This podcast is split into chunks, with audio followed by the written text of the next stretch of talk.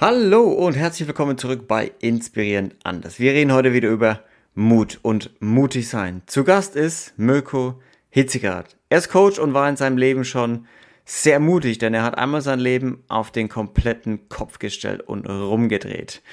Er erzählt uns aus seinen persönlichen Erfahrungen, wie er mit Risiken umgeht, was es auch braucht, um mutig zu werden. Um, ist es eigentlich alles angeboren oder kann man Mut auch lernen? Also ganz viele Fragen zu Mut und Marco strickt immer sehr schöne Beispiele mit Verbindung zu seiner Vergangenheit, denn er war lange auch Turm- und Kunstspringer und wo springt man sonst so oft im wahrsten Sinne des Wortes ins kalte Wasser als bei dem Sport?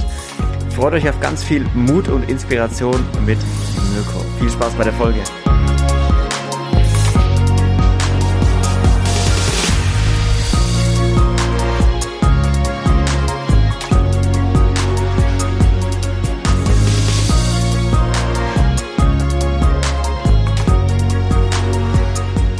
Mirko, wann warst du denn das letzte Mal so richtig mutig? Wann hast du mal, mal das letzte Mal so eine, so eine Grenze ausgetestet, die dir vielleicht auch so ein bisschen ja, Mut abverlangt hat einfach? Mhm. Also äh, tatsächlich fallen mir äh, dazu eigentlich verschiedene Dinge ein und äh, ich glaube, ähm, dass also es eigentlich jeden Tag Gelegenheiten gibt, äh, sich in Mut zu üben. Ja, also etwas, was mir so dazu einfällt, ähm, ist so, ähm, sich selber zu überwinden. Ja, und ähm, was äh, zu, ja, zu meinem Berufsbild gehört. Und ich muss dazu sagen, dass ich mich äh, primär äh, mit den Themen äh, Persönlichkeitsentwicklung und auch Führungsentwicklung beschäftige und äh, dabei auch unterschiedliche Seminare gebe, Vorträge halte, also häufig vor Menschen spreche. Ja, äh, dann äh, ist das auch für mich weiterhin, obwohl ich das schon oft geübt habe, immer auch mit einer gewissen Anspannung verbunden. Ähm, äh, was ja irgendwo was Gutes ist. Also Anspannung äh, sorgt dafür, dass äh, Energie in den Körper kommt, ja, und wenn du dich selber nicht spürst, dann könnte man auch sagen, bist du tot, ja. Also insofern äh, ist das durchaus etwas Gutes, ist aber doch auch durch diese Anspannung wie bei einem, ja, äh, wie bei einem Sänger sozusagen, aber ich immer mit einer gewissen Form von Überwindung und auch Mut äh, zu tun, ähm, ja, irgendwo den Menschen äh, gegenüberzutreten und dann auch äh, ja die Menschen bei Laune zu halten, ja, so ein Stück weit. Ähm, und dieses Überwinden, wenn ich mal auch so zurückblicke und ich durfte, also mit Blick auf Persönlichkeitsentwicklung und ich beschäftige mich jetzt seit über zehn Jahren irgendwo mit diesen Themen, ähm, gab es durchaus äh, viele Gelegenheiten, wo ich das schon üben durfte, dieses Überwinden oder dieses mutig sein. Und das beginnt, um dir eine Geschichte zu erzählen, ähm, in meiner äh, sportlichen Geschichte, äh, weil ich äh, knapp zehn Jahre ähm, äh, im, im Kunst- und Turmspringen aktiv war. Ja, mhm. also die Menschen, die da oben vom Turm springen, im knappen Höschen, ja, und versuchen, das warst du möglichst frei von Spritzern einzutauchen. Ja, das habe ich gemacht und tatsächlich auch leistungsmäßig gemacht. Und du, ich habe immer so dieses Bild vor mir, wenn ich mal so eine Situation habe, äh, vor der ich stehe, wo ich weiß, okay, ähm, das, das fordert mich jetzt in irgendeiner Form. Dann stelle ich mir mich selber manchmal vor, wie ich oben da als äh, Zehnjähriger auf dem Fünf-Meter-Turm stehe und ähm, den Sprung ins Wasser wage. Ja, also diesen Schritt ins zu Ins kalte Wasser auch noch ins, genau ins kalte Wasser auch noch. Also ist wirklich ein super Bild. Dieses, dieses Turmspringerbild ist ein super Bild, finde ich, was dazu passt. Zu sagen, okay, du gehst die Treppe hinauf, ja, du weißt, jetzt, jetzt kommt es gleich, dieser Moment, mhm. wo du diesen Schritt gehen musst, diesen Schritt über die Schwelle, diesen Mut aufzubringen.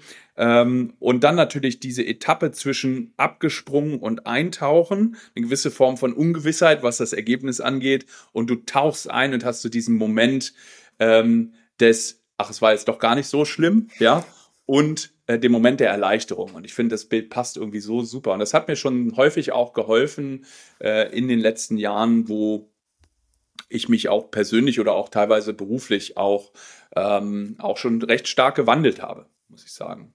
Ja, was, was bedeutet es, du hast dich stark gewandelt? Weil ich finde, so ein starker Wandel, der geht auch immer mit Mut einher, weil du lässt ja auch immer mhm. was zurück, so ein, so, ein, so ein Leben ein bisschen meistens, wenn man so richtigen Turnaround macht. Ja, genau. Also ähm, ähm, bei mir war es tatsächlich so, also ich bin, ähm, Also ich bin äh, gelernter Hotelfachmann ja, und ähm, bin auch mit dem Thema Hotellerie, Gastronomie groß geworden. Meine Eltern hatten früher schon einen kleinen Gasthof. Ähm, so mein, mein Vater, der hat dann auch verschiedene Restaurants betrieben, wo ich auch irgendwie immer so mit drin war. Und äh, ich verbinde also damit ganz viel, auch wirklich äh, ganz viel Herzblut mit dieser Materie. Also ich mag das unheimlich gerne, auch dieses Gastgebertum unheimlich gerne. Und für mich war das auch manche Zeit gar nicht so klar, dass ich diesen Weg einschlagen würde, war dann dennoch auch so. Und ähm, ja, ich sag mal, dann galt für mich aber auch lange geprägt, vielleicht wieder auch durch Sport, das Thema sehr ehrgeizig zu sein, sehr zielstrebig zu sein, auch Perfektion spielte für mich eine große Rolle und äh, ja, äh, höher, schneller, weiter war die Devise. Ja. Also ich war, ähm, wollte im Prinzip so schnell wie möglich Hoteldirektor werden. Ähm, also sehr erfolgreich werden und schaffte das auch. Also ich war, ähm, hatte die erste Direktionsstelle im Alter von 28, was recht früh ist. Ja, dann mit auch einer Personalverantwortung ähm, von über 80 Leuten. Ähm, also ich sage mal heute, so ein bisschen spaßigshalber, ich hatte schon immer ein lautes Organ, ja, also ich hatte schon immer eine laute Stimme und ich glaube, diese Stimme drückt eine gewisse äh, Dominanz aus, weshalb meine Vorgesetzten wohl glaubten, dass ich so eine gute Rolle einnehmen könnte als Führungskraft. Ich Sehr weiß gut. natürlich heute, ich hatte von Führung überhaupt gar keine Ahnung. Ähm, ich glaube sowieso auch im Kontext von Führung oder Menschen äh, können wir immer nur Lernende sein. Ja, wir können es am Ende äh, sind wir nie fertig, ja, was unsere Entwicklung angeht. Aber es wurde mir erst später bewusst. Und das wurde mir eigentlich hauptsächlich dadurch bewusst, dass ich selber dann, also für mich in der Rückschau, so die meine bisher äh, größte Krise auch erlebt habe, weil sich bei mir irgendwann äh, Panikattacken aus heiterem Himmel entwickelt haben. Und weiß nicht, ob dir schon mal jemand begegnet ist, der dir davon berichtet hat, was, was, äh, was Panikattacken sind. Also im Prinzip, ähm, ja, eine Angst äh, vor einem Gefühl, äh, was du überhaupt nicht einordnen kannst. Ja, also äh, bis dahin lief eigentlich für mich scheinbar alles super. Dieses scheinbar drückt schon vieles mhm. auch aus. Und die Panikattacken haben mir dann eigentlich einen ähm, heute in der Rückbetrachtung natürlich einen Weg aufgezeigt, dass äh, vielleicht irgendwas nicht stimmt. Ja, dass ich in der Art und Weise, wie ich mir, mit mir selber als Mensch umgehe und wie ich auch mit meinem Leben, mit meinem Beruf, mit meiner äh, mit Körper, Geist und Seele umgehe, dass das eigentlich nicht so gut für mich ist. Das heißt, eine Panik ist nichts anderes als dann die Sprache des Unterbewusstseins, also ein Angstzustand, der, ähm, der ja ähm, künstlich hergestellt wird, um dir zu zeigen, so Mirko, so wie du das bisher machst, das ist nicht gut für dich. Ja, ja. schau da noch mal hin. Und das habe ich tatsächlich gemacht. Also äh, sprichwörtlich hat mich die Panik in die Knie gezwungen und äh, so dass ich einfach gezwungen war, nochmal drüber nachzudenken, ob das jetzt alles so richtig ist. In der Konsequenz auf deine Frage zurück war es dann so, ähm, dass ich mich ganz viel mit mir selber beschäftigen durfte, was ganz viel auch mit dem Unternehmen zu tun hat, für das ich seit über einem Jahrzehnt tätig bin. Das heißt Upstals Bohm Upsalzboom ist in den letzten Jahren eben auch bekannt geworden, Menschen diese Möglichkeit zu bieten, ähm, sich also persönlich zu wachsen, äh, auch ähm, ja sich selber kennenzulernen und äh, nach Möglichkeiten zu finden, auch etwas zu tun, was gut dazu passt. Und ich habe dann ähm, in dieser Zeit auch der Selbstreflexion äh, verstanden, dass das, was ich bisher gemacht habe, vielleicht gar nicht so gut zu mir passt. Und äh, mhm. habe auch in der Zeit dann äh, mit Hilfe von Mentoren und Begleitern dann auch Entscheidungen getroffen, mich von diesem, von dieser Karriere zu verabschieden. Ja, also ich habe dann gesagt, nee, ich glaube, dass es andere Dinge gibt, die mir von Bedeutung sind, äh, die ich gut kann und äh, die mir Freude machen und mir mich vielleicht in einen besseren Energiehaushalt führen können. Und ähm, ja, und habe dann eben nach Möglichkeiten geschaut, mich primär äh, damit äh, zu beschäftigen, Menschen persönlich zu unterstützen als Führungskraft ja, ähm, für mich war das so ein bisschen, also nicht nur Führungskraft, sondern auch insgesamt Menschen zu unterstützen bei ihrer Entwicklung, auch Unternehmen zu unterstützen, einen Rahmen zu schaffen, in dem Menschen sich gut fühlen können, sich wohlfühlen können ähm, und gleichzeitig gute Arbeit verrichten können.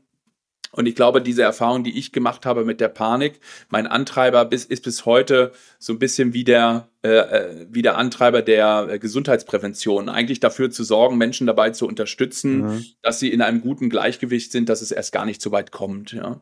ja. Also das ist so mein, einer meiner Hauptantreiber dabei. Also ja. ein gutes Verhältnis herzustellen. Wie war das für dich? Weil ich finde gerade so dieses, wenn man klar, du hattest jetzt den, den Schmerz, was zu verändern, ne? Hm. Aber trotzdem stelle ich es mir sehr schwer vor, sich diese, diese wichtigen Fragen dann zu stellen und auch ehrlich, also nicht nur zu stellen, sondern sich auch ehrlich zu beantworten. Ne? So dieses, ja, so ist es, ich, ich, ich liebe das, ich liebe Gastro, aber es macht mich halt kaputt. Hm. Irgendwie so, ne? Diese, das, das, muss man sich ja ehrlich beantworten. Das ist ja, ja, das ist ja schon also schwer. Ich, ja, ich weiß, äh, ich weiß genau, was du meinst. Also ich sag mal, die erste Selbsterkenntnis ist ja, dass dieses, das macht dich kaputt, 80 äh, Prozent dessen, was mich daran kaputt gemacht hat, war ja mein eigener Druck, den ich mir selber auferlegt habe. Der eigene Leistungsdruck, mir selber und anderen es äh, gerecht zu werden dabei. Ja, diesem hohen, hohen Anspruch, den ich mir selber auferlegt habe. Und das ist am Ende, ist das ein Haltungsthema. Ist, das Schöne ist ja für mich, und da gab es auch manchmal Momente in den letzten Jahren, wo sich Dinge aufgetan haben, die mir einen Weg aufgezeigt hätten, auch außerhalb von Hotellerie und Gastronomie. Ich bin ja heute unglaublich glücklich, dass ich einen Weg gefunden habe, etwas zu tun.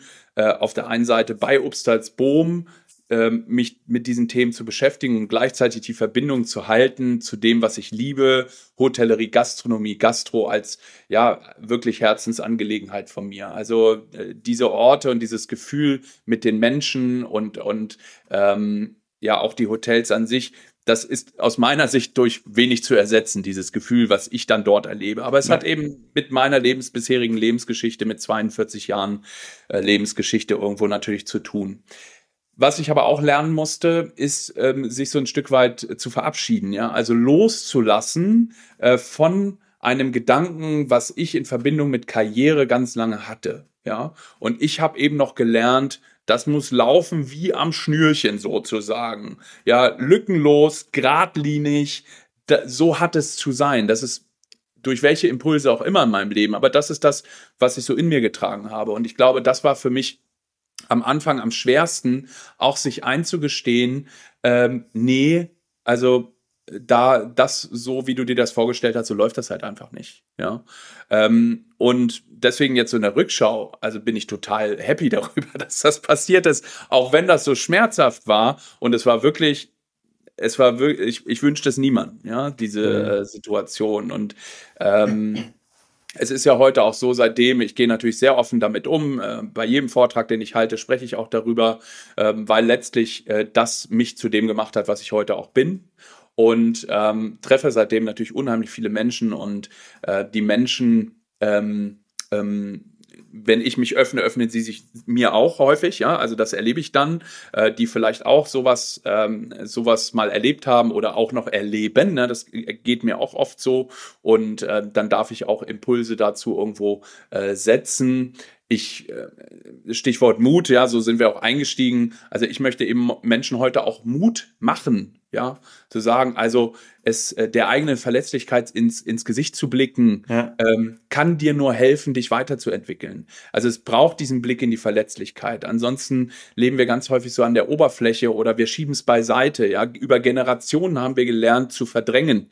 Ja, und jetzt aber die Chance zu nutzen, dieser, diesem eigenen Schmerz der Verletzlichkeit ins Gesicht zu blicken und zu sagen, ja, die ist für irgendwas gut und ich lerne daraus. Ja, wir können von uns selber lernen, aber es braucht Mut, diesen Blick in den Spiegel zu richten. Ähm, wo du Schmerz gesagt hast, vielleicht, also Schmerz, äh, im Motto, was ich bei mir tatsächlich, was ich mal formuliert habe, heißt, äh, nach dem Schmerz kommt die Heilung. Ja? Also es braucht mhm. manchmal ähm, den Finger in die Wunde, in die eigene oder in andere, ähm, um dann auf die Suche irgendwo nach äh, Wegen zu gehen, ja. um ähm, ja den Weg der Besserung einzuschlagen. Glaubst du, man kann mutig werden oder ist das was, was das hat man oder man hat's, man hat's generell nicht? Also ich habe irgendwann mal gelernt, dass so ungefähr 50 Prozent dessen, wie wir sind, so kommen wir auf die Welt. Ähm, das sehe ich ja spätestens bei meinen Kindern. Also mein Sohn ist 13, meine Tochter ist 4. Unterschiedlicher könnten die beiden nicht sein. Ja, also 50 Prozent dessen, so sind wir, ist ein Stück weit Veranlagung. Und das ist ja eine total gute Nachricht, weil ungefähr die Hälfte dessen, wie wir sind, äh, wir einen Einfluss darauf haben, wie wir uns entwickeln. Äh, ich glaube, das ist ja auch äh, ein, ein, ein Mitgrund, warum so diese Themen Coaching, Persönlichkeitsentwicklung und so weiter auch in den letzten Jahren auch natürlich nochmal gepaart mit den Krisen der insbesondere ähm, kürzere, ähm, ja, kürzlicheren Vergangenheit eigentlich dafür gesorgt haben, dass sich das immer mehr kultiviert, dass die Menschen sich eine Form von Unterstützung holen oder anfangen, sich mit sich selber auseinanderzusetzen. Das ist ja auch ein Generationenthema, was wir haben. Und ich glaube schon, dass wir äh, auch unseren Mut entwickeln können. Ähm, meine Erfahrung jetzt auch aus den letzten Jahren ist, wenn ich mal, ich nehme mal eine Gewohnheit, ja, eine Gewohnheit, äh, die ich mir aneignen möchte eine Gewohnheit, die sich ausdrückt durch eine Form von Handlung, ähm, dann kann ich eine neue Gewohnheit nur kultivieren, indem ich äh, sie wiederhole. Und zwar sehr häufig wiederhole.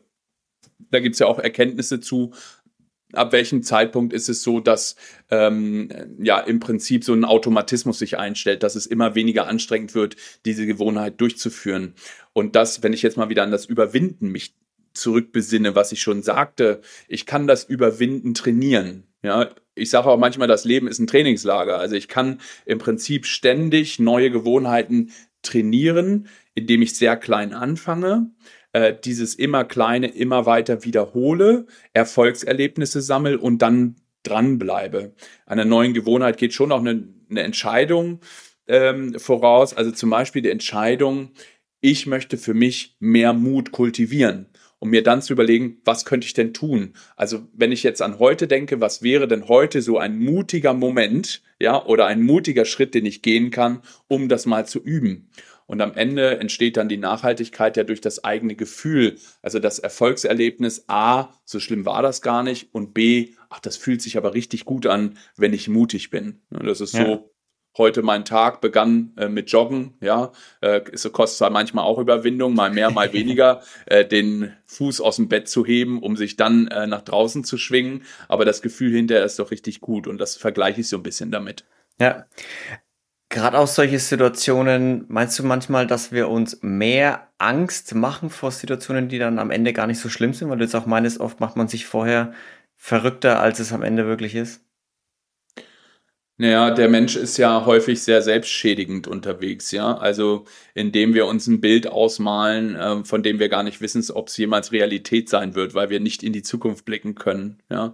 Also ich denke, die inneren Bilder äh, die wir einer Situation geben, sind häufig ja deutlich äh, schlimmer als das, was am Ende daraus entsteht. Ja, also es geht am Ende ja darum, die Erfahrung zu machen, ähm, dass es alles gar nicht so schlimm ist. Ne? Wir machen es einfach deutlich schlimmer. Ja. Und es ist ja genauso, wenn wir, wir haben ja vorhin über Ängste gesprochen. Ähm, also das Schlimme an der Panik ja zum Beispiel ist ja am Ende dann die Angst vor der Angst gewesen. Also die Angst vor einer Angst ist mhm. das, was es so schlimm macht. Die Angst an sich ist gar nicht so schlimm, aber es geht auch manchmal darum, es sich gar nicht selber so sehr vorzugaukeln, sondern ähm, etwas zu relativieren. Nämlich zum Beispiel in dem Fall, dass die Angst äh, einen, einen, einen Nutzen hat für uns. Ja? Am Ende hat die Angst unser Überleben gesichert und die Angst hat also etwas sehr Nützliches. Und genauso funktioniert natürlich auch unser ähm, unser Gehirn, ja, wir sind ja immer auf Selbstschutz äh, programmiert. Also am Ende wollen wir uns über Überleben, Überleben sichern und deswegen malen wir uns lieber aus, ah, ähm, ja, wie schütze ich jetzt meine Tochter, wenn sie die Straße überquert, dass ihr ja nichts passiert. Ja? ja. Wichtig ist eben, dass es nicht übertrieben ist. Also ich glaube, es geht bei allem, was wir tun, auch wenn wir jetzt eine Situation einschätzen, von der wir glauben, dass sie äh, vielleicht nicht so gut enden könnte, dass wir es eben nicht übertreiben, sondern so ein rechtes Maß finden. Also ein rechtes Maß finden zwischen dem Gefühl der Sicherheit jetzt und aber auch des Loslassens, also auch des Vertrauens. Und ähm, was ich gelernt habe durch diese eigene Entwicklung, ist eben, dass es äh, die Chance gibt, und das hat mit Mut zu tun, äh, die Chance gibt, hinzu sich wieder selber mehr zu vertrauen. Ja? Wieder mehr ins eigene Gefühl zu vertrauen, auf die eigene Intuition zu vertrauen. Und das beginnt bei Mut. Ja? Also der, Weg zum Vertrauen geht über Mut. Und dazu gehört manchmal auch, um mutiger zu werden, gehört es manchmal auch, auch ins Risiko zu gehen. Ja, also ein Risiko einzugehen. Und ähm, aber all das können wir üben aus meiner Sicht. Das, ja. das ist für mich ist es immer ähm, eine Bewusstseinsfrage. Ja, es ist eine Bewusstseinsfrage, sich dessen bewusst zu machen. Deswegen spielt auch sowas also für mich zum Beispiel Achtsamkeit eine große Rolle, die sich in den letzten Jahren entwickelt hat, sich selber reflektieren zu lernen. Das kann ich auch lernen, um sich des, des, dessen bewusst zu sein. Also an welchen Stellen bin ich denn mutig, an welchen war ich mutig und wo kann ich noch mutiger werden. Ja. Ja, ja, das wäre jetzt tatsächlich auch die nächste Frage gewesen, so nach dem Motto, wenn jemand mutiger werden möchte, wenn jemand sich das als neue Routine irgendwie setzen möchte, dass er sagt, ich möchte mehr aus meinem Schneckenhaus raus, die Komfortzone öfter verlassen, wie werde ich zu einem mutigeren Menschen? Hast du allgemein gültige Tipps irgendwie, die man jetzt nicht auf den Einzelnen runterbrechen kann? Weil natürlich ist Mut immer eine sehr persönliche Sache. Wo steht man? Was macht man? Was will man mutig machen? Hm. Ja, also ich sag mal, eine gute äh, Situation ist sich natürlich erstmal zu, also erstmal zu schauen, ähm, in was für Situationen ähm, äh, habe ich das Gefühl, ähm, vielleicht ängstlich zu sein. Ja? Also da sich das mal anzuschauen und was für Situationen kann es geben, wo ich etwas mehr ins Risiko gehen ähm, könnte. Ja, also es form, äh, diese Frage nach Risiko. Also welche Situation ist für mich ein Risiko? Also ein Risiko könnte jetzt zum Beispiel darstellen, ich gebe dir jetzt ein Beispiel, ähm, äh, ich möchte ähm, meiner äh, Partnerin oder meinem Partner äh, sagen, ähm, oder meine Gefühle zum Ausdruck bringen. Damit haben viele Menschen ja Herausforderungen. Vor allem viele ja. Männer. Ja, viele Männer, genau. Davon kann ich mich nicht ausnehmen. So, aber angenommen, das will ich machen, dann würde das eine gewisse Überwindung kosten. Und dann könnte ich mir die Frage stellen, was ist der, der, die kleinste, der kleinste Schritt, um ins Risiko zu gehen, indem ich mein Gefühl zum Ausdruck bringe? Die Frage kann ich mir doch stellen. So, und dann äh, könnte ich für mich etwas, ähm, könnte ich für, für mich eine Kleinigkeit feststellen und dann das einmal versuchen. Also das ist, das mal versuchen zum Ausdruck zu bringen. So, das wäre der kleinstmögliche Schritt, um, indem ich ins Risiko gehe, wodurch mehr Vertrauen entstehen kann. Also wodurch, indem ich etwas mutiger bin. Das ist vielleicht jetzt eine Situation. Also ich glaube, dass gerade dieses Thema Begegnungen zwischen Menschen sehr viele Möglichkeiten äh, in sich äh, tragen, um Mut zu kultivieren. Ja? Also mehr Mut zu haben, in den Dialog zu gehen, mehr Mut zu haben, Menschen ein, äh, eine offene Rückmeldung auszusprechen, äh, sowohl eine gute als auch eine vielleicht etwas kritischere Rückmeldung auszusprechen.